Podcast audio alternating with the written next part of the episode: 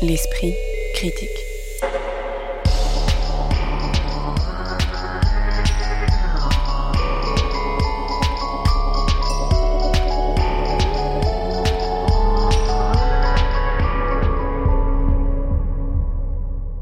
Mediapart. Du twist à Bamako, une comète dans l'espace, un cinéaste à Washington, du cinéma français populaire, du blockbuster version Netflix, de l'expérimental afro-américain, on espère avoir programmé une émission suffisamment variée pour ce premier numéro de l'esprit critique consacré au cinéma de l'année 2022. On parlera en effet aujourd'hui de Don't Look Up d'Adam McKay, visible depuis Noël sur Netflix, de Résidus, signé par Merawi Guérima, ainsi que de Twist à Bamako, le dernier opus de Robert Guédiguian, tous deux en salle depuis mercredi dernier. Pour en discuter aujourd'hui, Occitane Lacurie, membre du comité de rédaction de la revue de cinéma Débordement, doctorante en esthétique et études visuelles, Salima Tenfish, chercheur en cinéma et chargée de cours à l'université Paris Diderot, et Alice Leroy, dont vous pouvez lire les textes à la fois dans les cahiers du cinéma et à Panthère Première. Bonjour à toutes les trois. Bonjour. Bonjour.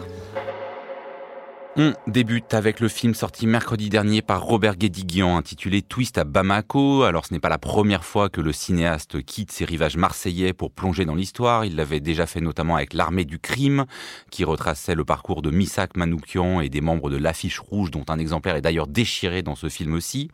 Dans Twist à Bamako, le réalisateur évoque la fièvre révolutionnaire et dansante qui s'empara du Mali lors de son indépendance en 1962. Samba est le fils d'un riche commerçant de Bamako. Il le pays dirigé par le président Modibo Keïta pour convaincre les paysans et villageois des vertus du socialisme, du travail coopératif et de l'avenir sans la France. Lors d'un de ses voyages, il tombe amoureux de Lara, mariée de force à un homme qui la viole, et fuit avec lui à Bamako avant que leur romance, née sur la piste d'un dancing, ne soit empêchée à la fois par la persistance des traditions et les dérives du nouveau régime politique. Je voudrais qu'exceptionnellement on commence par euh, l'affiche du film, euh, puisque euh, les deux acteurs principaux, Stéphane Bach et Alicia Dalous Gomez, dansent face à face dans une pose qui rappelle l'une des photos les plus célèbres de Malik Sidibé. Et euh, il y a plein de moments où euh, le film s'arrête pour euh, devenir un cliché en noir et blanc. Et d'ailleurs, le film est dédié à Malik Sidibé, ce photographe malien mort il y a quelques années. Qu'est-ce que vous avez pensé de cette manière de rendre hommage entre le cinéaste et le photographe, de ce dialogue que veut instaurer Robert Guédiguian bah, Déjà, peut-être qu'on peut commencer par dire que Robert Guédiguian, que j'ai entendu parler lors de l'avant-première à Marseille du film, que le film est né euh, véritablement du désir de continuer euh, et de rendre hommage, tu l'as dit, euh, à Malik Sidibé, mais de continuer l'effervescence qu'il a trouvée dans les photographies qu'il avait découvertes lors de la de l'exposition à la Fondation Cartier en 2017. Et je crois que de ce point de vue-là, le film est assez réussi parce que tout le récit est scandé de ces clichés qui sont, pour certaines, des reconstitutions des photos elles-mêmes et que le film essaye de d'explorer, de continuer comme cet exercice qu'on avait à faire en art plastique à l'école, où à partir d'un détail, on devait imaginer tout le reste d'un univers. Je trouve que euh, y parvient assez bien puisque euh, on est complètement plongé dans cette ambiance rock and roll, euh, des années 60 qu'on trouvait dans les photographies de, de Malik Sidibé, dont l'exposition d'ailleurs s'appelait Mali Twist. Donc c'est encore de ce point de vue-là un, un clin d'œil à cette exposition. Occitane? Oui, ben, c'est vrai que, ces photographies, en tout cas ces arrêts sur image, puisque c'est comme ça qu'elles sont réinterprétées par le montage du film, euh, scandent véritablement le film et servent de fil rouge à ce que euh, Guédiguian choisit de montrer de cette période historique-là, c'est-à-dire d'un côté une jeunesse libérée que euh, le film interprète à partir de ces photographies, et d'autre part, voilà cette persistance des, des traditions qui à qui on va dire que le cinéaste attribue euh, l'échec du socialisme au Mali d'une certaine manière. Enfin, il y a cette, euh, Ouais, on va venir à cet aspect politique, mais juste là sur ce rapport entre cinéma et photographie, parce que euh, il y a aussi un côté assez étrange à voir figé à partir de la pellicule, voilà, des, des, des photos qui rappellent Malik Sidibé, mais peut-être pas avec ceci dit la qualité de cadre et de grain de Malik Sidibé. Oui, Alice Leroy. Il me semble moi qu'il y a même une, une certaine maladresse dans dans la mise en scène de, cette référence à Malik Sidibier, le film est plus qu'un hommage en fait au photographe, puisqu'il, je crois que le point de départ du scénario, c'est une de ces images, c'est une de ces photographies, à partir duquel il invente ce, couple tragique et à partir duquel il a écrit ses personnages. Euh, donc le film est beaucoup plus qu'un hommage et je trouve que ce point de départ du côté de la photographie, il a aussi pour conséquence de, d'éluder ou en tout cas de, repousser un petit peu dans les limbes l'arrière-plan historique et politique de, de ce moment de l'histoire du Mali. Et finalement, on a assez peu de contexte au profit en fait de, euh, du portrait de cette jeunesse euh, perdu entre twist et, communisme. Alors effectivement, je pense qu'il faut parler assez vite de cette tension évidente hein, dans le film entre un pôle assez romantique avec l'histoire entre ces deux personnages dans ce contexte de danse émancipée et un pôle politique euh, qui s'avère euh, incapable non seulement de briser euh, les vieux cadres traditionnels, mais de donner un aspect riant aux promesses du socialisme. Qu'est-ce que vous avez pensé de cet équilibre? Salima Tenfish bah Moi, je trouve qu'il y a à la fois, euh, effectivement, une nostalgie que toi, tu décris comme de la maladresse de la part de Guédiguian. Moi, je trouve plutôt tendre, une nostalgie de l'époque du socialisme, des grandes espérances des années 60, de la politisation euh, de la jeunesse des pays africains nouvellement indépendants.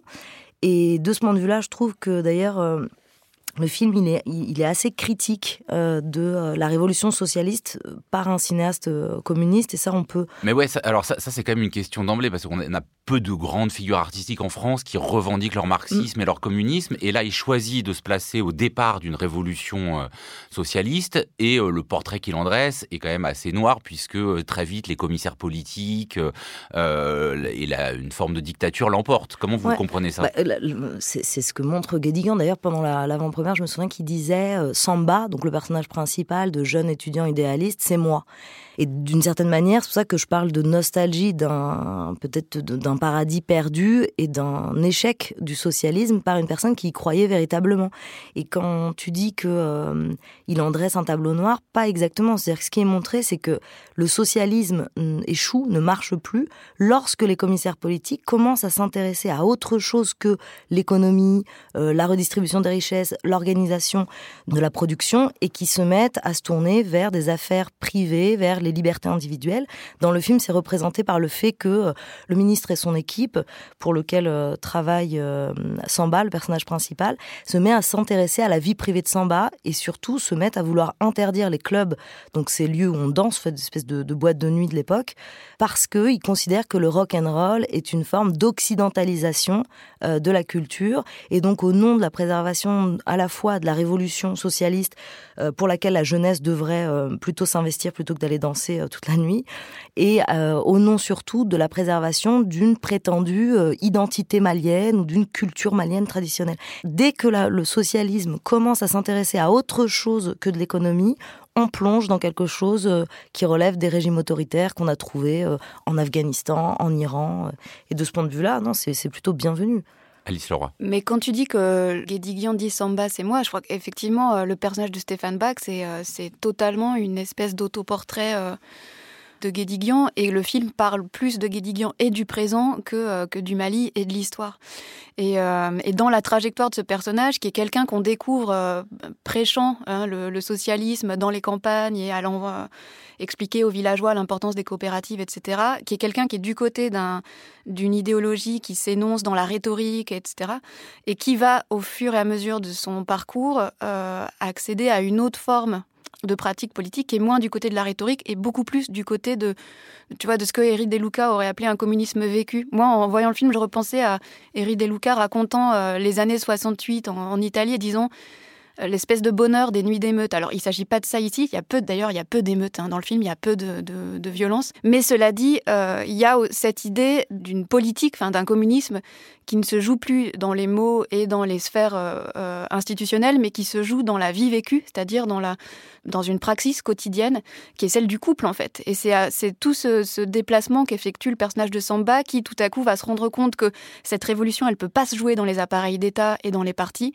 mais qu'elle se joue au niveau de la façon dont on existe, de la façon dont on fait communauté, dont on fait du commun avec les autres. Et il y a quelque chose d'assez, beau, en fait, dans cette idée de, raconter euh, un parcours politique et une, métamorphose, mais aussi d'assez tragique, puisque c'est, euh, c'est aussi un aveu d'échec du, du point de vue de l'histoire et de, et de, la politique. Occitane Lacurie, sur euh, cette question euh, qui se voit aussi très visuellement dans le film, puisqu'en gros, euh, les scènes de danse se passent la nuit, les scènes de politique se passent de jour. Enfin, voilà, on est dans un dispositif qui est quand même assez binaire des fois. Est-ce que ces deux ambitions, hein, de cerner à la fois un couple, une jeunesse en émancipation, et de dire quelque chose du, de l'idée communiste et de la manière dont elle peut être appliquée et ou euh, au contraire euh, euh, détourné et et abîmé, est-ce que ça se nourrit l'un l'autre ou est-ce que ça entre en contradiction? Bah, ouais, enfin, tu, dis binaire et je pense que c'est aussi un peu le mot parce qu'en fait, il y a une espèce de, j'ai l'impression, de triangle euh, entre le politburo, enfin, en tout cas, les commissaires politiques euh, qui essayent de formuler une nouvelle politique pour le Mali, euh, l'instance qui serait celle de la tradition, qui est dans ce village où Samba essaye d'aller prêcher au début du film et puis dans lequel il va rencontrer Lara, et une troisième instance qui est celle des commerçants, des bourgeois. Et là, Guédiguian, il, voilà, il, a, il, il assigne comme un peu dans une pièce de théâtre euh, moliérienne, si on passe le néologisme, enfin, des rôles très précis euh, à ces trois instances politiques, c'est-à-dire les bourgeois un peu... Euh, un peu bouffons, un peu voilà, qui sont pas bien méchants, mais bon, qui quand même, par leur force de frappe et par leur positionnement politique, vont conduire à une réaction en chaîne qui va être aussi celle de leur histoire d'amour.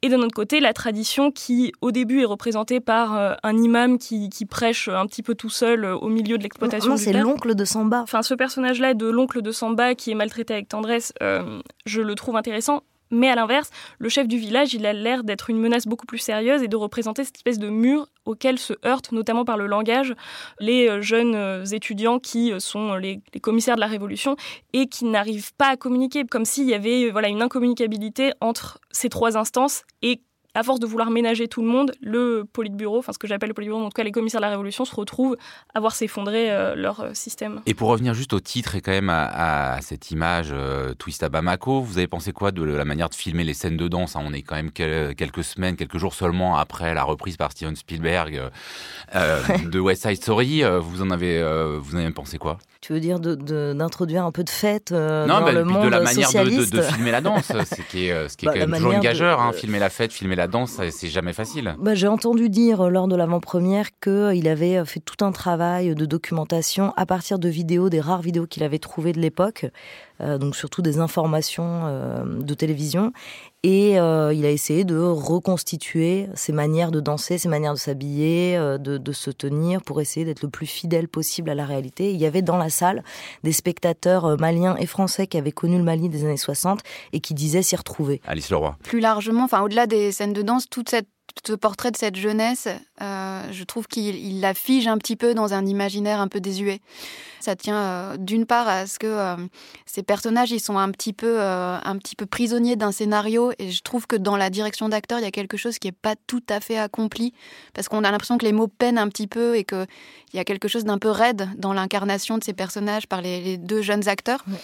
Ça, je suis complètement d'accord, mais je trouve que ça va aussi avec cette idée de développer d'une certaine manière des euh, des photographies de Malik Sidibé. C'est-à-dire que ce sont des personnages de photographie.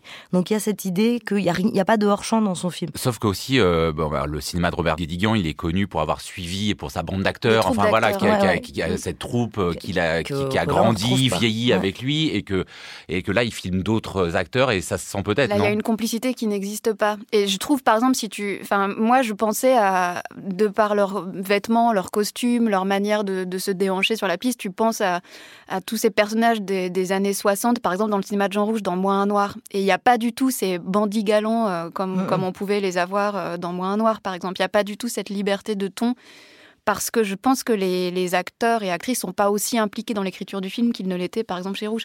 Mais donc voilà, il y a une autre, euh, je trouve qu'il y a autre chose qui éteint un petit peu pour moi le, un peu la fureur du film, ce qui pourrait lui donner un peu la fièvre euh, c'est le traitement de la musique. Et je trouve que toutes les, y a, le film est un peu saturé de musique, euh, en tout cas dans, dans toute une première, euh, les longues parties.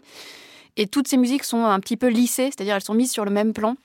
Tout type de musique, d'ailleurs, que ce soit des musiques africaines, des musiques de rock and roll, ou même de la musique classique, la, la, rencontre amoureuse entre, enfin, en tout cas, le, la déclaration d'amour entre Samba et Lara, elle se fait sur de la musique classique de manière assez délirante d'ailleurs. Et, et toutes ces musiques-là sont des musiques extra-diégétiques et totalement lissées, mises sur le même plan. Et ça, à mon sens, c'est un peu un, c'est un peu une erreur. Euh... Occitane Curie euh, moi, ces scènes de danse, la manière dont je les ai vues, c'est le fait que Guédiguian, malgré voilà euh, son côté euh, comment dire, papy communiste, enfin, euh, et euh, non mais reste attaché à un imaginaire de la fête euh, comme moment de libération, justement. Enfin, on parlait des yéyés au début. et ben voilà, on a cette séquence où les jeunes maliennes arrivent sur la piste de danse et on les voit une à une se retirer des grands pans de tissu pour se mettre en en, mini-jupe, etc., et qui se changent au moment où elles arrivent sur la piste.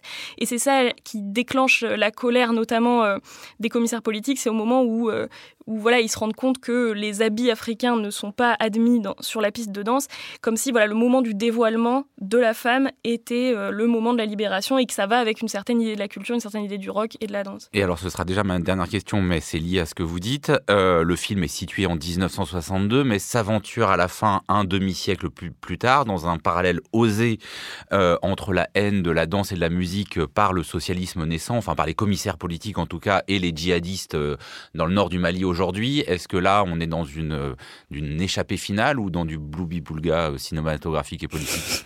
C'est une question rhétorique, euh, Joseph Confavreux Il me semble pas qu'on soit qu'on soit dans quelque chose de maladroit, d'autant que le film s'est tourné au Sénégal. Hein. Enfin, évidemment, c'était pas possible de tourner au Mali. Donc, je trouve que c'est une manière aussi d'accréditer justement ce qu'est le présent. Et le présent, très concrètement, c'est qu'aujourd'hui, tourner un film au Mali, c'est presque impossible.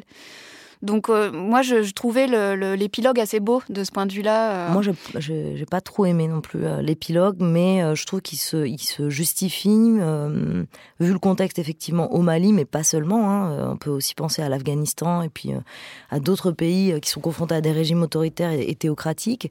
Mais je crois que on n'a pas assez souligné le fait que Modibo Keïta est une des figures du mouvement panafricain et tiers-mondiste qui est très peu connu. Donc le film, il a quand même l'intérêt de nous faire connaître cette histoire et de nous ramener, certes de manière un peu figée parce que nostalgique, à cette période de, euh, de toutes les espérances. Donc euh, je, moi j'ai quand même envie de défendre le film hein, avant de finir. Twist à Bamako, film de Robert Guédiguion, coécrit avec Gilles Torrent et mettant en scène notamment Stéphane Bach et Alicia Dalous-Gomez, c'est en salle depuis mercredi dernier. L'esprit critique. Mediapart. Don't Look Up ou Déni cosmique en français, c'est le titre du blockbuster lancé en grande pompe le 24 décembre et dont la diffusion mondiale s'est faite exclusivement sur Netflix sans passer par les salles de cinéma. Le film est signé Adam McKay et réunit une brochette impressionnante de stars, Leonardo DiCaprio et Jennifer Lawrence dans les deux rôles titres, mais aussi Meryl Streep, Kate Blanchett, Ariana Grande ou Timothée Chalamet. Le film évoque la découverte par deux scientifiques d'une comète dont la trajectoire promet de ravager prochainement la Terre, mais ces deux scientifiques, Kate DiBiase et Randall Mindy, qui veulent alerter le monde et tenter une mission de sauvetage, se heurtent à l'infotainment, aux petites habitudes et blocages du monde politique, au déni et au sarcasme, ainsi qu'au machiavélisme de la présidente des États-Unis, sous influence d'un magnat de la technologie qui ressemble à un condensé de Peter Thiel et d'Elon Musk. Avec toute sa puissance de feu, Netflix s'attaque donc ici métaphoriquement à la question du déni climatique, peut-être avant qu'on n'entre dans le film lui-même. Ça y est, on y est, un film Netflix produit par Netflix qui ne passe plus par la salle de cinéma avec toutes les stars du moment. C'est un début ou un aboutissement? Bah, Il y avait déjà eu Okja quand même, euh, qui avait fait un bon nombre de scandales euh, quand il, avait été présenté malgré tout à Cannes, malgré la pression. Euh, bah, du, monde de la distribution tout simplement et qui avait quand même déjà à l'affiche Tilda Swinton, etc. Bon alors là c'est vrai qu'on a franchi peut-être un cap supplémentaire voilà, dans l'économie mondiale du cinéma à grand spectacle où, euh, comme tu disais, il y a une véritable brochette de, de stars. Alors euh, après, euh, il est vrai que c'est là où se trouve peut-être le budget pour ce genre de projet, c'est peut-être que là où se trouve euh, le, public aussi que, le film souhaite atteindre. Alors je, voilà. Salima Tenfish. Oui, il faut quand même souligner que le film est sorti le 24 décembre. Donc c'est quand même un film qui se veut comme le film familial, le sujet de discussion entre la dinde marron et, la bûche. Et ça a fonctionné puisque moi-même, je me suis retrouvée dans des repas de famille où on m'a parlé du film et de la sortie du film. Donc on peut malheureusement souligner la puissance de frappe de Netflix et euh, le, fait que ça se prête bien à ce type de, sujet, euh, c'est-à-dire un film grand public qui traite d'un sujet euh, qui concerne tout le monde et qui permet de le sortir des sphères militantes ou des experts. Donc, euh, bah, on peut que se réjouir finalement que ce film soit sorti sur Netflix et qu'il soit vu par des millions de spectateurs plutôt que euh, par quelques personnes qui auraient payé 12 euros leur place de cinéma en France. Et ça, c'est une tactique typique d'Adam McKay. J'ai l'impression qu'il est quelqu'un qui vient de la télévision, qui avant travaillait pour le Saturday Night Live, faisait des, des sketchs un peu à la, enfin que nous on appellerait du, de l'obédience, de l'humour canal, enfin feu l'humour canal.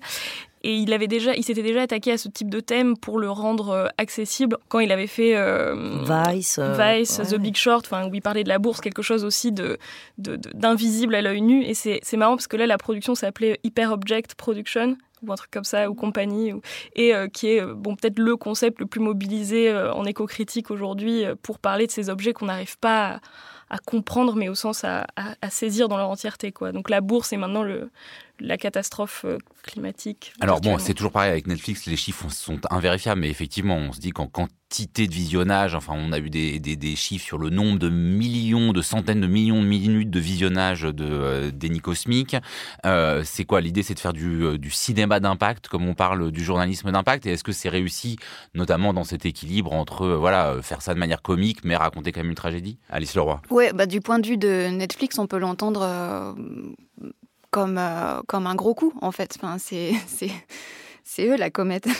Bah, en fait, ça rappelle aussi ce que disait euh, c'est Slavoj Žižek qui disait que la grande euh, qualité d'Hollywood, c'était sa capacité à absorber toutes les critiques qui, qui étaient portées à son égard, y compris à travers des des fictions sur euh, le, pouvoir des médias, euh, les collusions euh, malsaines entre médias et politiques, etc. Donc de ce point de vue-là, je crois que Netflix s'inscrit dans une grande tradition qui autrefois était celle de Hollywood, était celle des studios, et qu'ils ont simplement pris le relais de ce mécanisme-là et que des gens comme Adam McKay en, en, profitent. On pourrait imaginer exactement la même situation dans les années 60 avec la télévision.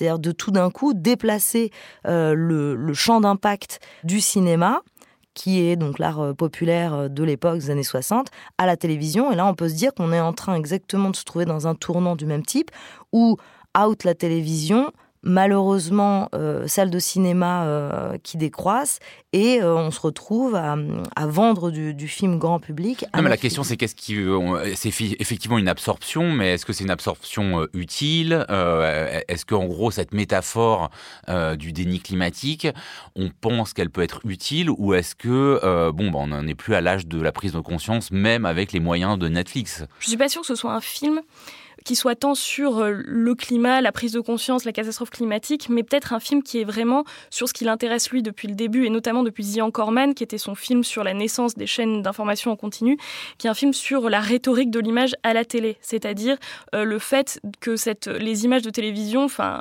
j'invente rien, mais qui font obstruction euh, à la totalité visible du monde, qui produisent ce que Danet appelait le, bah, le visuel, c'est-à-dire une espèce de flux comme ça qui, qui obstrue. Là où je trouve très intéressant la manière dont les gens se sont emparés de Don't Look Up sur les réseaux sociaux, ça a été d'aller trouver à la télévision française des séquences de télé euh, et d'en faire des espèces de petits montages avec euh, des séquences de Don't Look Up. Par exemple, on pense à Salomé Saké à 28 minutes où tout le monde euh, se moquait d'elle ou rigolait, mais, mais assez ouvertement de ce qu'elle pouvait dire.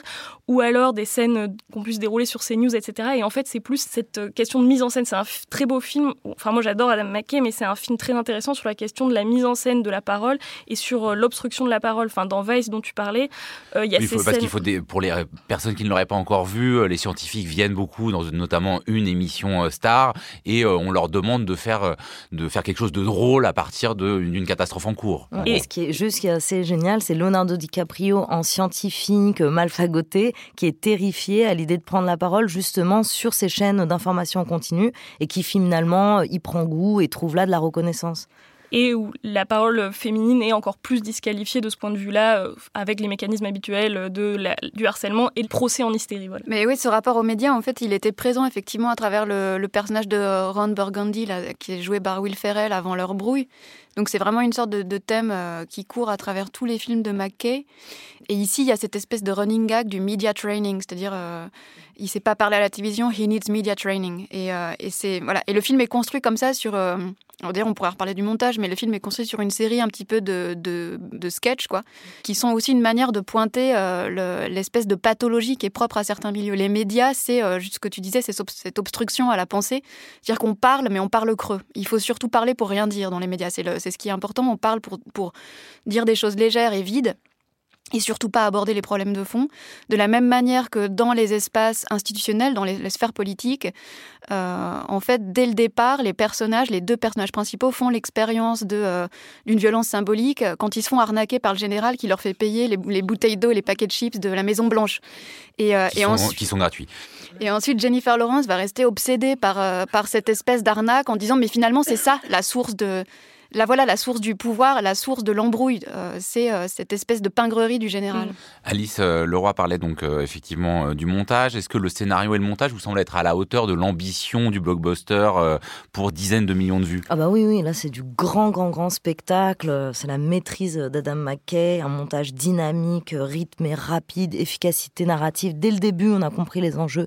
Ils ont tout de suite découvert la comète. On perd pas de temps. Et ensuite, comme l'a très bien dit Alice Leroy, c'est une accumulation accumulation de euh, de scènes satiriques plus que de gags à proprement dit. J'ai l'impression que Adam McKay, c'est quelqu'un, donc comme je disais, qui vient de la télévision, mais qui vient aussi d'Internet. Enfin, c'est quelqu'un qui a digéré deux types de codes et deux types d'humour, qu'il a réussi à, mélanger tout en les influençant beaucoup dans sa manière de mettre en scène des captures d'écran, de mettre en scène euh, une avalanche d'images, de créer des effets de montage euh, extrêmement drôles, mais qui sont typiques, je trouve, des années 2000, euh, dont il est vraiment peut-être l'un des producteur.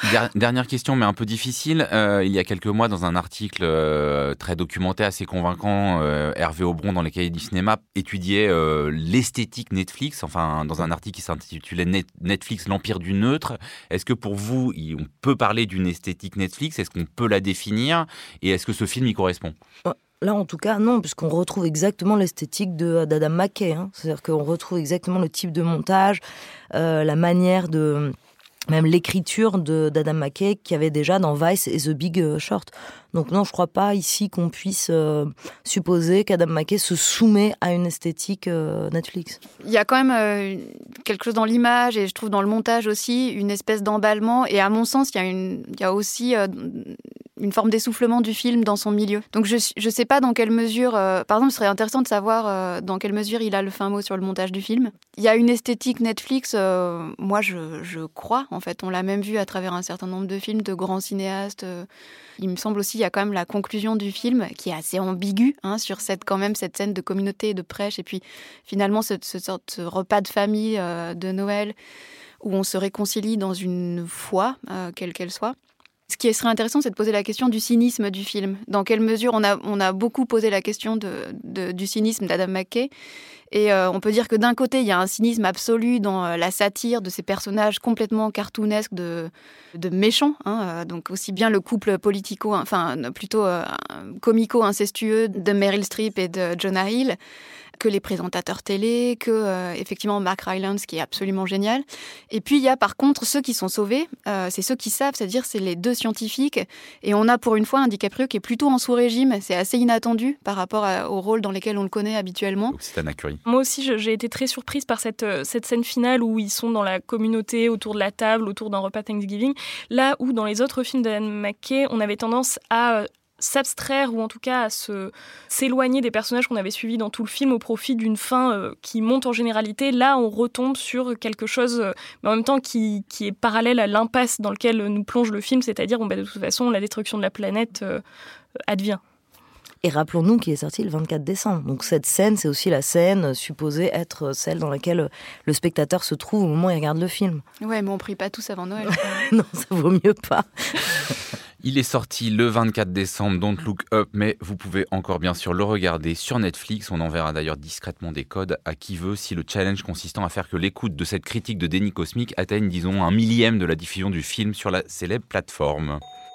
L'esprit critique. Mediapart.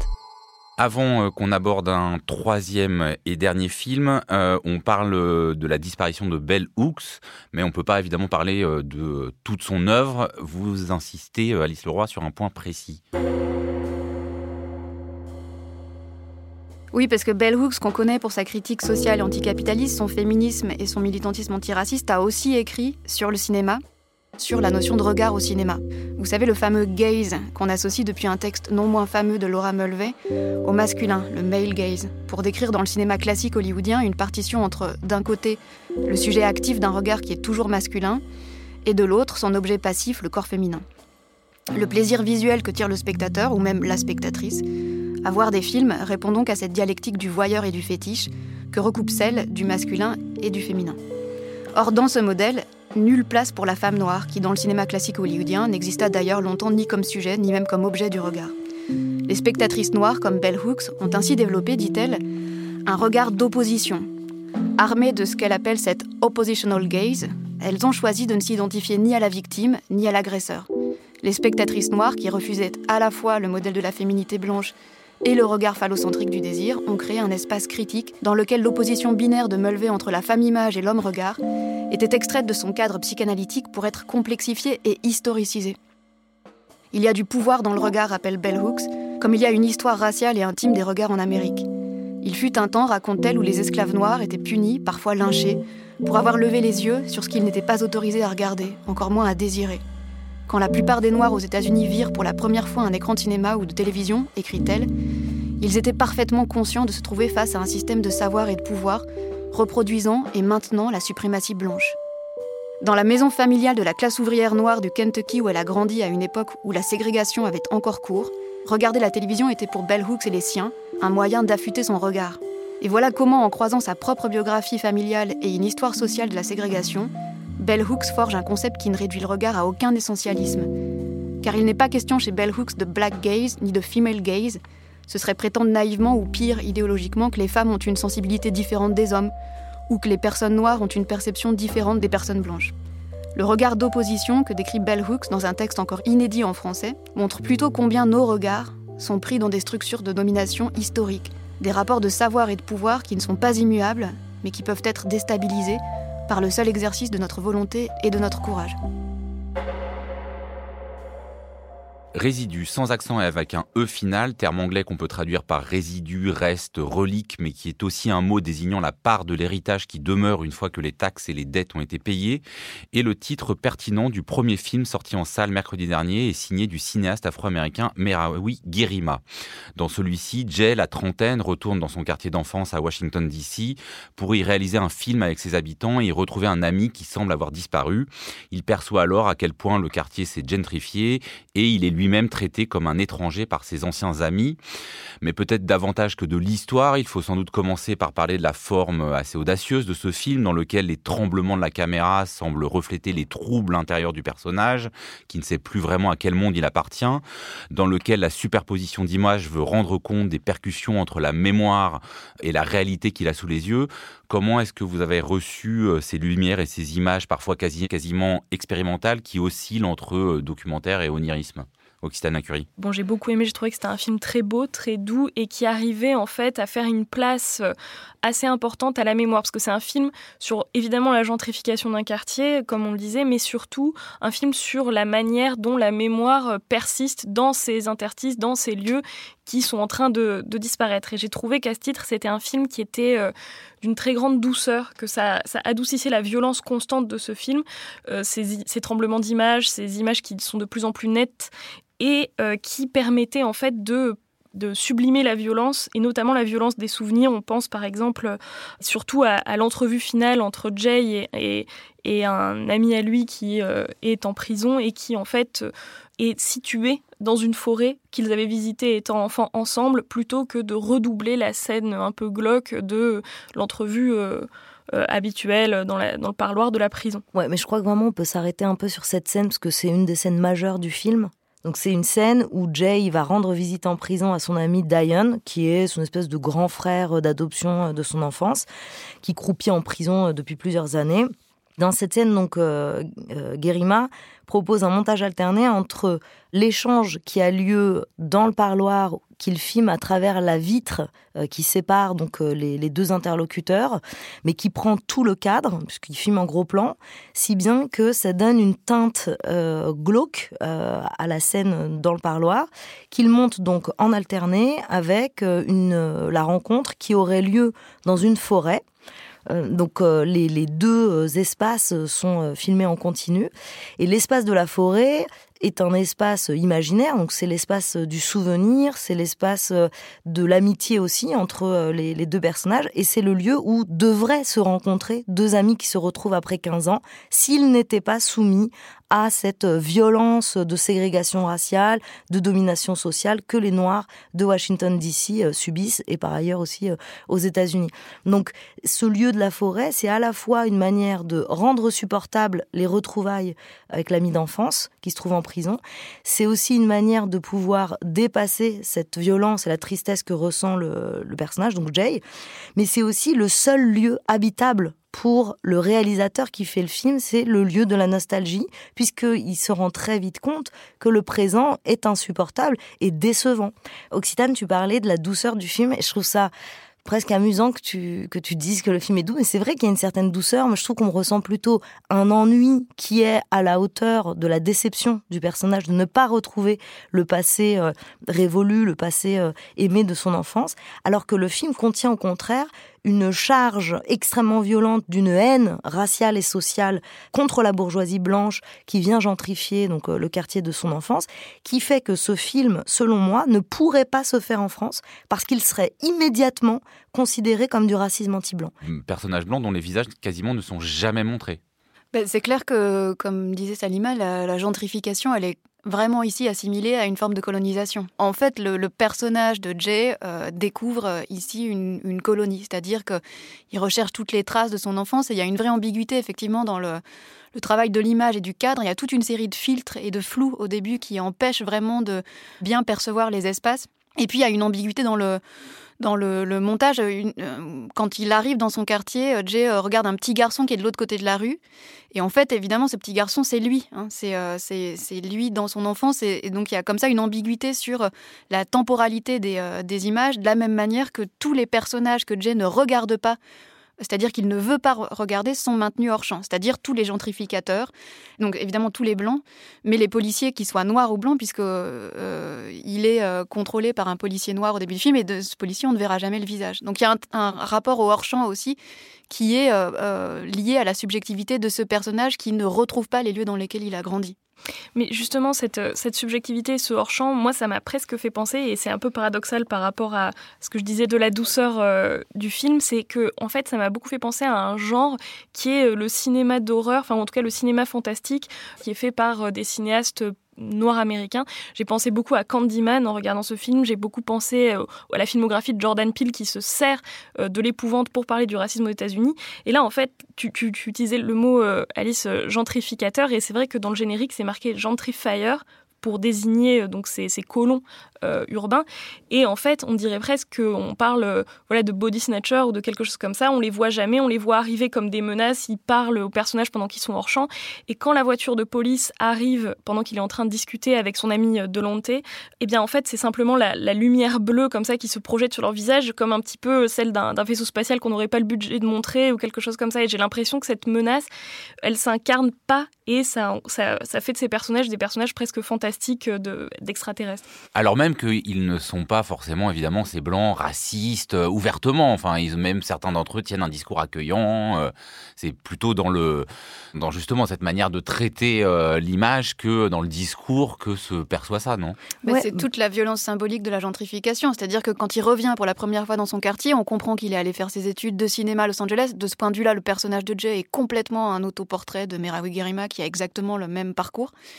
Et il se gare, il se gare pour, pour euh, débarrasser ses affaires de sa voiture. Et puis il y a un, un homme blanc qui l'interpelle en disant qu'ici on se gare pas en double fil et qu'il faut baisser la musique. Et il lui dit euh, Don't make me call the cops.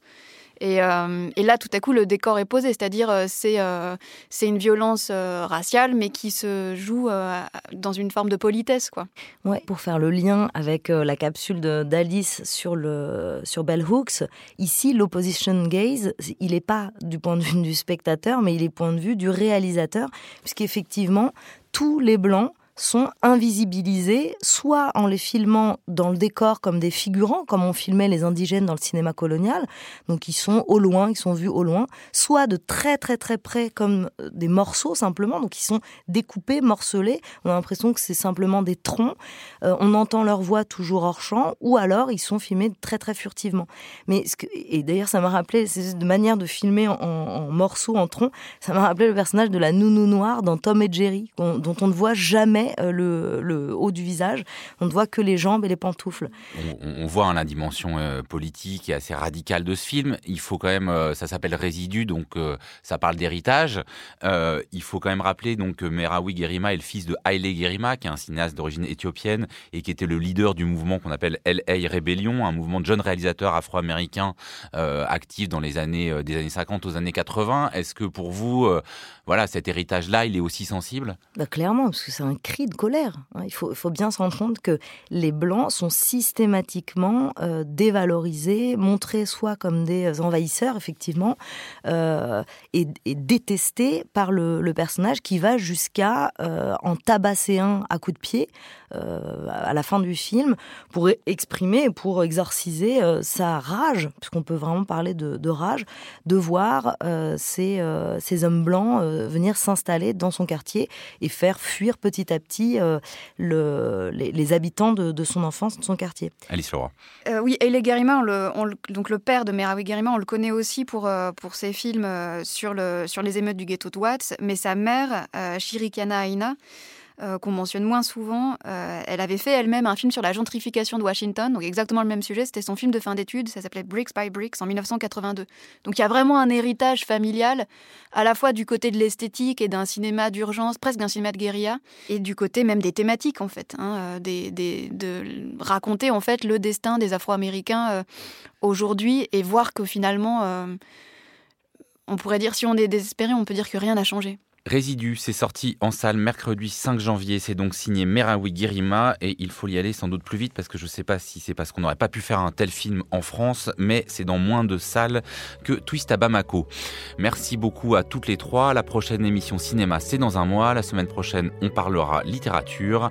L'Esprit critique est un podcast proposé par Joseph Confavreux pour Mediapart, réalisé par Samuel Hirsch et enregistré dans les studios de Gong.